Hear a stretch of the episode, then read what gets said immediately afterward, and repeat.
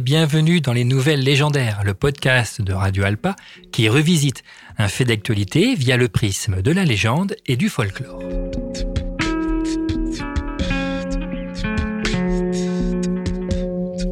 Aujourd'hui, la légende d'Eurysiction. Donc, euh, ce roi de Thessalie, en Grèce, c'est un roi mythique, donc.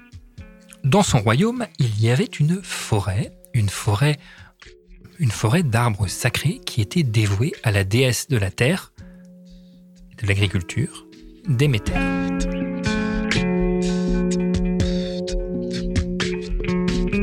Déméter est une déesse très importante de la cosmogonie grecque, déesse donc de l'agriculture, déesse de la terre, autrement plus importante que le nom aujourd'hui qui a perduré.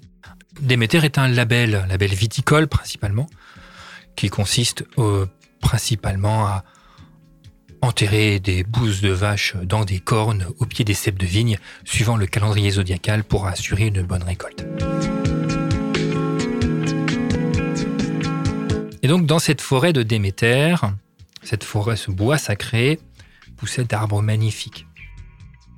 Et le roi de Thessalie désirait une grande salle de banquet en bois.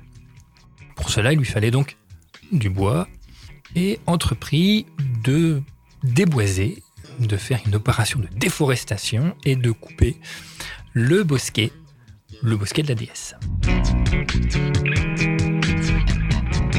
Quelques nymphes s'opposèrent, mais bon, c'était peine perdue face, face au bûcheron du roi, et donc il euh, se mit à couper les arbres. Une scène très impressionnante, puisque en les coups de cognée faisaient saigner littéralement les, les arbres, provoquant l'ire de la déesse.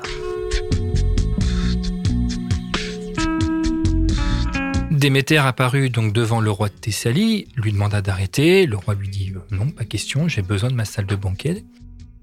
Et donc euh, pour le punir, Déméter lui fit une malédiction, comme ils aiment beaucoup dans les légendes grecques. Et donc la malédiction d'Eurysiction consistait à avoir faim.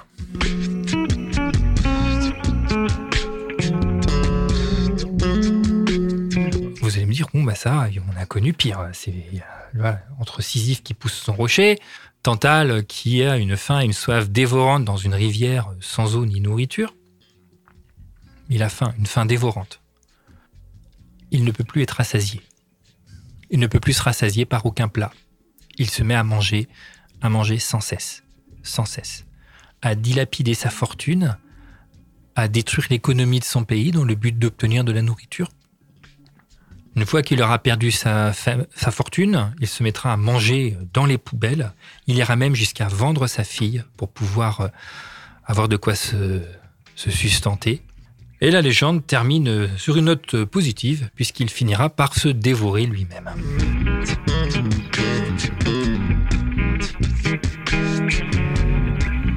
La légende de Riciction nous parle sur de nombreux points la gestion de notre patrimoine, le respect que l'on doit à la nature, cette terre qui nous nourrit, a été bafoué dans cette légende. Et le roi de Thessalie en a payé le prix. Ce prix a été sa destruction. Destruction que l'on met en parallèle avec les arbres.